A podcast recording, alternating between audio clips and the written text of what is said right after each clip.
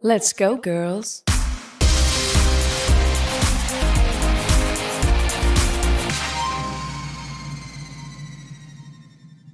Salut, je suis Loïc Dumoulin-Richer et je suis ravi de vous retrouver pour ce cinquantième déjà épisode de CD de titres. Comme d'habitude, on va parler avec passion et sans plaisir coupable de pop music et de celles et ceux qui la font. Si vous voulez savoir d'où viennent les tubes qui ont bercé les années 90 et 2000, quel a été leur impact et quel est leur héritage aujourd'hui, vous êtes au bon endroit. Pour ne rien louper, abonnez-vous sur votre plateforme de podcast habituelle et suivez-moi sur Twitter et Instagram, cd2titres underscore pod. J'avais prévu de sortir cet épisode pendant le mois des fiertés, mais qu'importe, c'est toute l'année qu'il faut célébrer nos diversités. J'espère qu'il aura été festif et propice à la réflexion, que vous soyez directement concerné ou allié. Du coup, j'ai évidemment choisi un titre devenu un hymne pour la communauté LGBTQI+, et vu d'où il vient, ce n'était pas gagné d'avance.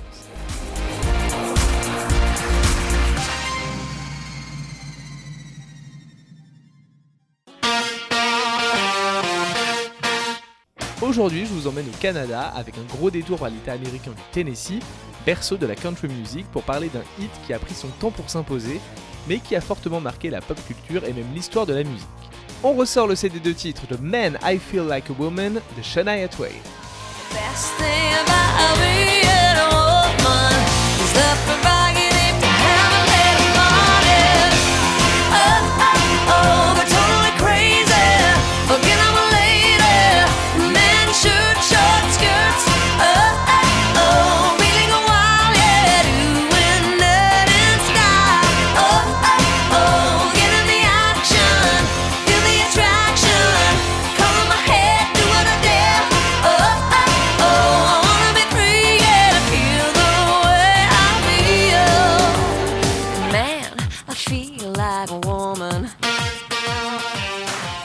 Ces chansons qui sont en vous depuis quasi toujours, que vous connaissez par cœur, mais que vous n'avez parfois pas écoutées depuis des mois, voire des années Il suffit d'un rien pour qu'elles reprennent toute leur place dans votre esprit. C'est exactement ce qui s'est passé pour moi avec Man I Feel Like a Woman. Pour tout vous dire, c'est une de mes chansons fétiches, celle qui me fait bondir dès le premier riff de guitare, que je peux chanter les yeux fermés au karaoké, et pourtant, je ne l'écoute pas si régulièrement que ça. Elle est juste là, en moi. Eh bien, ces dernières semaines, deux événements m'ont ramené direct en 1997, date à laquelle j'ai découvert ce titre irrésistible. Le 15 avril dernier, l'un des hommes les plus hot que compte cette planète se produisait en tête d'affiche du festival de Coachella dans le désert californien. Harry Styles proposait un set qui faisait figure de couronnement seulement 5 ans après le lancement de sa carrière solo post One Direction. En guise de surprise, il a invité celle qui semble-t-il a beaucoup compté dans sa vie d'enfant, comme il l'expliquait à l'issue de leur duo sur notre chanson du jour. In the car with my mother as a child, this lady taught me to sing. She also told me that men are trash. But to you, for the memories you gave me with my mother, I will be forever grateful. I'm so grateful you're here with us tonight. This is very special for me. Thank you so much. Shania, visiblement ému par ce moment et par la réaction hyper enthousiaste du public, a semblé prendre un vrai bain de jouvence offert par la pop star la plus influente du moment. Un joli passage de témoin avec l'une des icônes des 90s. Je vous passe un petit extrait de ce duo.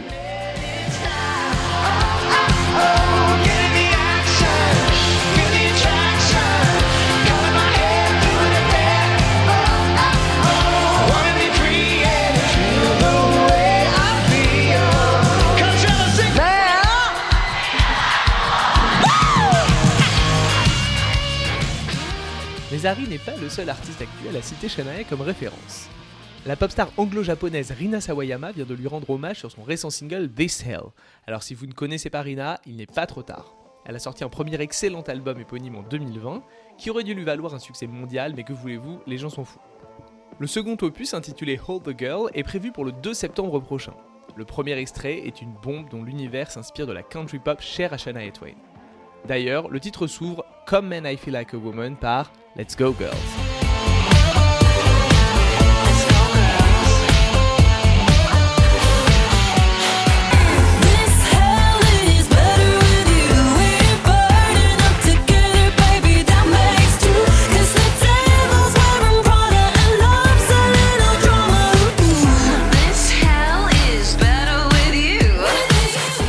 Plateau du talk show de Jimmy Fallon, elle a interprété son single avec chapeau de cowgirl, ceinturon à son nom, ballot de paille et projection qui sentait bon le Texas profond. Mais en mode sexy et queer. Un contre-pied bienvenu de la part de cet artiste qui se définit comme bisexuel et pansexuel, en opposition à l'imagerie très conservatrice de la country. Un univers dans lequel Shania s'épanouit dès le début des années 90, mais auquel elle apporte une bonne dose de glamour et un certain vent de fraîcheur. Elle réussira aussi à l'ouvrir à un très large public, jusqu'alors indifférent au son du banjo, mais au prix d'un très gros lifting. Revenons un peu en arrière. Aileen Regina Edwards naît le 28 août 1965 dans la bourgade de Windsor, en Ontario, au Canada anglophone donc. Son enfance est plutôt compliquée, ses parents divorcent lorsqu'elle a 2 ans, et sa mère se remarie avec Jerry Twain, qui élève les enfants de sa nouvelle épouse comme les siens, au point que Shania prend son patronyme. Le couple décède accidentellement en 1987 et l'aîné retourne alors dans la ville de ses parents pour s'occuper de ses frères et sœurs orphelins. Dans le même temps, elle vivote de sa passion pour la musique en chantant dans des groupes de reprises et en se produisant dans des talent shows locaux.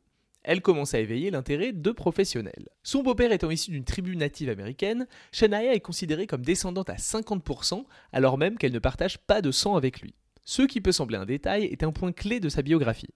Grâce à une loi américaine promulguée en 1795 concernant les descendants de tribus natives, son accès à l'immigration aux États-Unis est grandement simplifié. Ainsi, lorsqu'elle est repérée et signée par le label Mercury Nashville Records en 1993, elle peut sans peine aller s'établir dans la capitale de la country. C'est à ce moment qu'elle prend le pseudo de Shania. Son premier album, éponyme, sort le 20 avril 1993. Il ne fait pas d'étincelles mais lui vaut de bonnes critiques. Son premier single, What Made You Say That, ça donnait ça.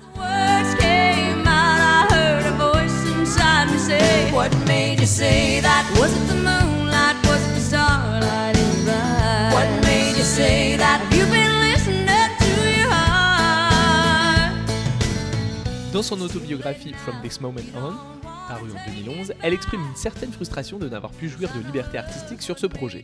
Qu'importe, ce disque va lui permettre de faire la rencontre qui va changer sa vie. Robert John Mootlange, que tout le monde appelle Moot, prend contact avec la jeune chanteuse et lui propose d'écrire ensemble. Ils se rapprochent rapidement jusqu'à se marier le 28 décembre 1993. Il est important de rappeler que cet homme providentiel n'est pas n'importe qui dans l'industrie de la musique. Il a produit l'immense Highway to Hell d'ACDC et leur album Back in Black, le deuxième album le plus vendu au monde. Il a aussi coécrit Everything I Do, I Do It For You de Brian Adams, 16 semaines numéro 1 aux US, et le titre Breathless pour The Cause, ou même encore l'album Drones de Muse en 2015. Mais plus important, il a coécrit la ballade aux accents sudistes Don't Let Me Be the Last to Know sur le deuxième album de Britney.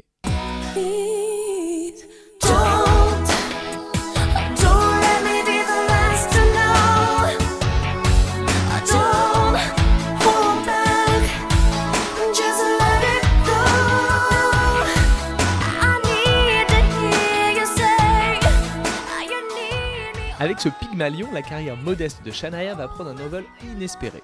Son look évolue, de campagnard de choucrouté à top modèle sophistiqué, c'est la première étape de la transformation avant celle plus importante de sa musique. Son deuxième album The Woman in Me sort le 7 février 1995 et la positionne comme une star montante de la country. 8 des 12 titres le composant sont exploités en single, certains d'entre eux arrivant même à se frayer une place hors des classements purement country, jusqu'au Billboard Hot 100, le classement général de référence aux États-Unis. Le premier extrait s'appelle Whose Bed Have You Boots Been Under? et il coche absolument toutes les cases de la country un peu niaise et ringarde dont les Américains raffolent. Banjo, check. Harmonica, check. Clip se passant dans un diner featuring Sosie de Walker Texas Rangers et futur magasin Zin, check et recheck.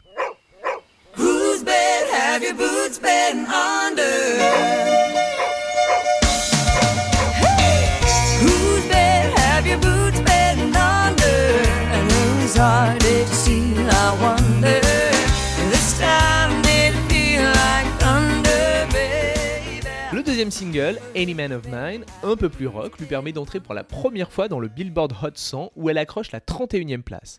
Dans le clip, elle est en mode cowgirl des grands espaces, full denim, et je vous rassure, il y a encore du banjo. Tout cela n'est pas vraiment le genre de son qui s'exporte hors d'Amérique du Nord, donc le succès reste local. Il est néanmoins énorme. The Woman in Me s'écoule à 12 millions d'exemplaires.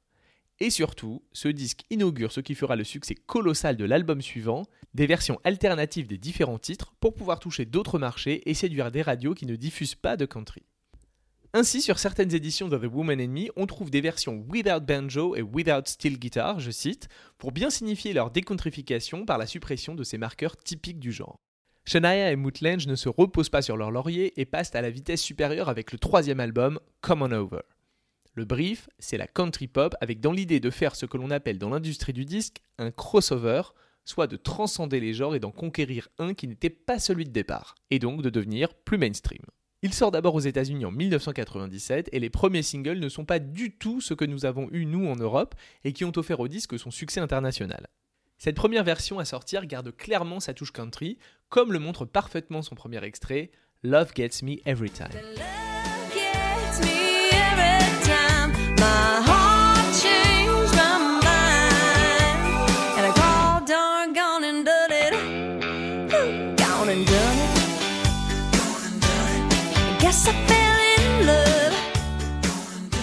C'est seulement à partir du troisième single que les ventes vont exploser. You're Still the One, c'est la balade qui va offrir à son interprète son premier tube crossover.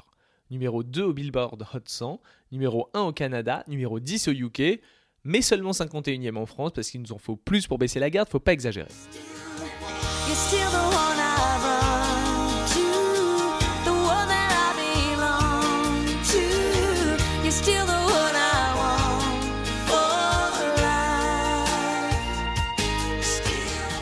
J'avance un peu parce qu'en tout il y aura 12 singles extraits de ce disque et Man I Feel Like a Woman n'est que le huitième.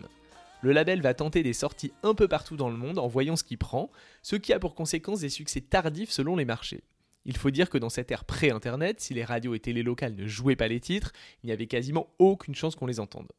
Alors je vous raconte ma vie, moi j'ai eu la première version dite internationale de Come On Over, fin 97, à la faveur d'un voyage pro de mon père en Finlande, oui oui, qui avait vu le disque en tête des charts là-bas et l'avait pris sans connaître. Sauf qu'en France, il ne se passe rien avant 1098 et le très petit succès de You're Still the One.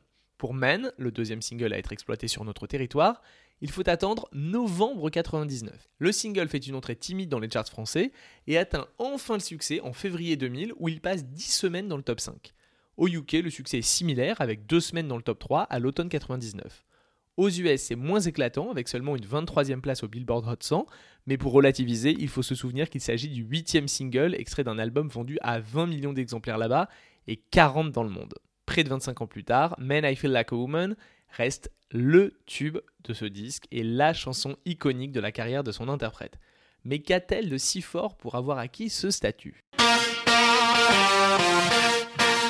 Comme je vous l'ai dit plus tôt, les chansons de Come On Over existent en différentes versions selon l'objectif de public à toucher. Celle qui apparaît originellement sur l'album a une vibe plutôt country rock. Si vous écoutez attentivement, vous entendez la steel guitar et les violons sur le refrain. Sur les supports physiques sortis hors des US, elle s'appelle Alternate Version, version alternative en VF, alors que c'est bien celle qui est sortie en premier. Oh, they're totally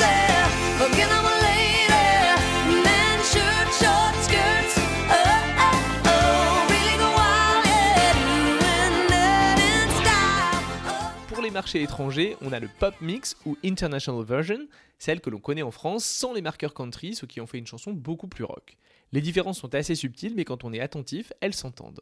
Musicalement, on peut noter une paternité sur la ligne de guitare avec un vieux titre de Norman Greenbaum, Spirit in the Sky, sans que celui-ci soit crédité. C'est plutôt une inspiration.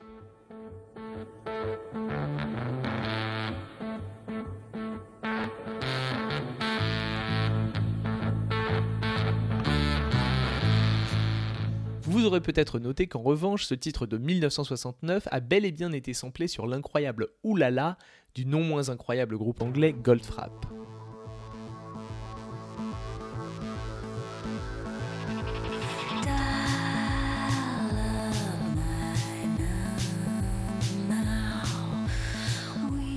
Pour revenir à Shania, c'est donc plutôt la version internationale qui est passée à la postérité. Ce qui lui a permis d'atteindre ce statut, c'est qu'elle se démarque des ballades un peu niaises du reste de l'album pour être un véritable hymne où les femmes prennent le pouvoir. Shania emmène ses girls en soirée, libres et prêtes à s'amuser. Le pré-refrain annonce parfaitement la couleur. Ce qu'il y a de mieux quand on est une femme, c'est qu'on a le droit de s'amuser un peu. Et puis sur le refrain, on comprend qu'elle n'a pas envie de s'amuser qu'un peu. Elle s'arroge le droit d'être complètement folle, sauvage, et même d'oublier qu'elle est une lady. Shania revenait il y a quelques années sur ce qui a inspiré la chanson. When I wrote the Quand j'ai écrit cette chanson, franchement, je voulais plutôt parler de mon propre pouvoir en tant que femme, et je n'ai pas réalisé qu'elle aurait autant d'impact sur les autres. J'ai eu une puberté tardive, et j'ai dû accepter que je devenais une femme. J'étais très athlétique, et quand j'ai commencé à avoir des formes, et Dieu sait que j'en ai là-haut, j'ai ressenti de la gêne. Quand tout à coup, à 12 ans, on fait du 90D, on ne sait pas quoi en faire, on est mal à l'aise, surtout je passais mon temps à jouer au foot avec les garçons et à tacler comme eux. J'étais obligé de mettre deux soutiens-gorge pour ne pas que ça ballotte trop.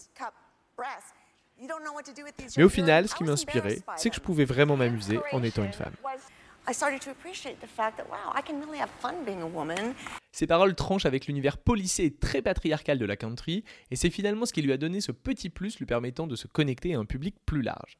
Ces paroles invitant à la fête et à pouvoir être qui l'on veut librement sans se soucier du regard des autres ont évidemment beaucoup résonné au sein de la communauté LGBTQI, qui a repris ce titre à son compte et en a fait un hymne invitant chacun et chacune à assumer son identité. Mais ce serait injuste de limiter le côté féministe et piquant de Shania à ce seul single.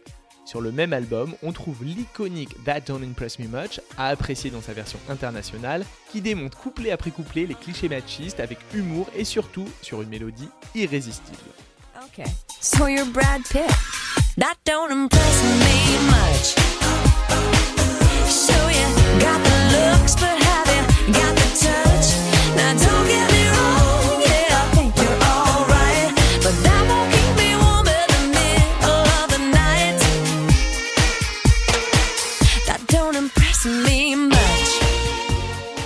Le clip de Men I Feel Like a Woman, comme celui de That Don't Impress Me Much d'ailleurs, joue à fond la carte de l'autodérision et mélange habilement le côté redneck d'origine et une représentation plus sexy et drôle de la chanteuse country. On la voit chanter, habillée de manière plutôt masculine, chapeau haute forme, chemise blanche, cravate noire, entourée de mannequins masculins gaulés comme des dieux, jouant des instruments en mode potiche d'arrière-plan. C'est en fait un clin d'œil au clip d'Addicted to Love de Robert Palmer, sorti en 1986, et qui lui montrait de manière très premier degré une brochette de sublimes jeunes femmes, jouées sans grande conviction mais tout en jambes et mou sexy derrière le chanteur. Si vous allez voir le clip, il vous rappellera sûrement aussi une scène du film Love Actually. Shania Twain est donc la première artiste à avoir réellement réussi le crossover de la country à la pop, sans jamais avoir vraiment tourné le dos à ses racines, ni avoir eu à renier son côté Nashville il faut lui reconnaître que la transition a été faite de manière plutôt subtile, en atténuant les marqueurs de la country un peu trop saloon pour les rendre mainstream et exotiques, plutôt qu'en les effaçant complètement. Dolly Parton avant elle n'avait jamais vraiment quitté son style d'origine, tout en atteignant un statut de véritable icône, mais bien d'autres depuis ont appliqué à la lettre les préceptes de Shania. Taylor Swift évidemment, qui a opéré une transformation radicale en 2014 en s'associant au génie pop de Max Martin sur Shake It Off, après une première partie de carrière résolument country. Qu'on l'apprécie ou non, on ne peut que reconnaître la réussite totale de sa transition musicale qu'elle a d'ailleurs fait évoluer entre pop très mainstream et folk plus intime sans pour le moment revenir au son de ses débuts. Peut-être aussi parce que pour cette démocrate désormais affirmée, le son country est un peu trop associé à l'Amérique profonde, conservatrice et républicaine. D'ailleurs, il y a eu un certain flou pendant les années Trump pour savoir si Shania l'avait soutenu ou non. Elle s'est malencontreusement positionnée lors d'une interview donnée au journal anglais The Guardian en 2018. Lorsqu'on lui demanda son choix dans l'hypothèse où elle aurait pu voter aux USA, ce qui n'était pas le cas, elle répondit qu'elle aurait voté pour lui car, je cite, il paraissait honnête. Devant le tollé provoqué par ses paroles, elle se reprit très vite sur son compte Twitter en expliquant qu'elle n'aurait pas soutenu le candidat du Parti républicain car ses valeurs n'avaient rien à voir avec les siennes. Un pédalage assez maladroit, mais qu'on serait enclin à croire car ses prises de position féministes et pro-LGBT+, tout au long de sa carrière, rendent la chose peu probable, ou sont en tout cas en contradiction avec les idées rances de l'ex-président perruquet. Parenthèse politique fermée, dans le même style mais dans des proportions moindres, on peut également citer les crossovers plutôt réussis de Leon Rimes, Faith Hill ou encore Carrie Underwood et plus récemment Casey Musgraves. Sa longévité et surtout son impact via la nouvelle génération d'artistes évoqués au début de cet épisode place Shania à part et peu peuvent se targuer d'avoir un hit aussi identifiable et iconique dans leur carrière. Et un Grammy Award aussi dans la catégorie Best Country Female Vocal Performance.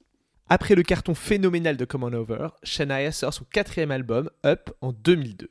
Grâce au succès des singles I'm Gonna Get You Good et Catching, il se vend à plus de 10 millions d'unités dans le monde et il en sort trois versions, country, pop rock et world dance. On écoute un petit extrait de Catching.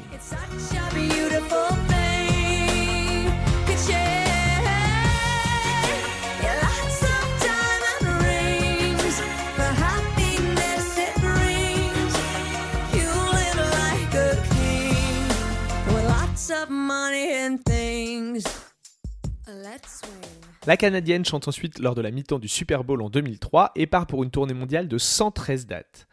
Les années suivantes sont plus calmes avec la sortie d'un best-of en 2004, puis une disparition quasi totale des radars pendant des années. Entre sérieux problèmes vocaux et sentimentaux, Shania s'est durablement éloignée des studios.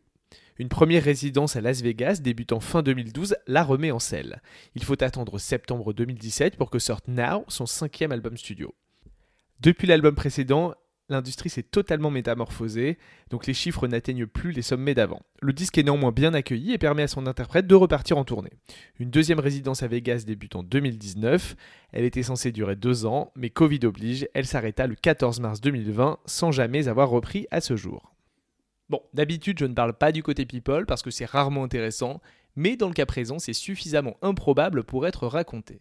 En 2008, le couple Twain Lange se sépare, après que Mutt eut trompé sa femme avec la meilleure amie de celle-ci, et dans un rebondissement digne des meilleures soaps, Shania, en 2011, épouse Frédéric Thiebaud, qui n'est autre que l'ex-mari de son ex-meilleur ami. Pas mal, non? Allez, je vous laisse avec ce qui constitue peut-être le meilleur hommage à notre chanson du jour, sa reprise par Britney Spears dans l'inoubliable monument du 7e art Crossroads, en trio avec Zoé Saldana et Taryn Manning. Profitez, c'est l'été. Come on. I'm going out tonight and I'm feeling alright and I'm gonna let it all hang out. Wanna make some noise, really raise my voice. Yeah, I wanna scream and shout.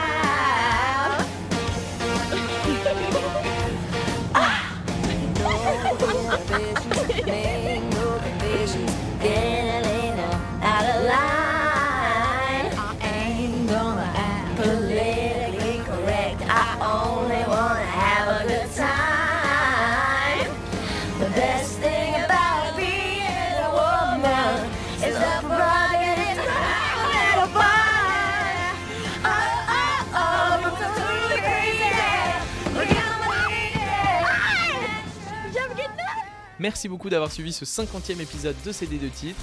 C'est déjà le 50e et oui, ça passe très très vite. Merci aussi de rester fidèle au podcast.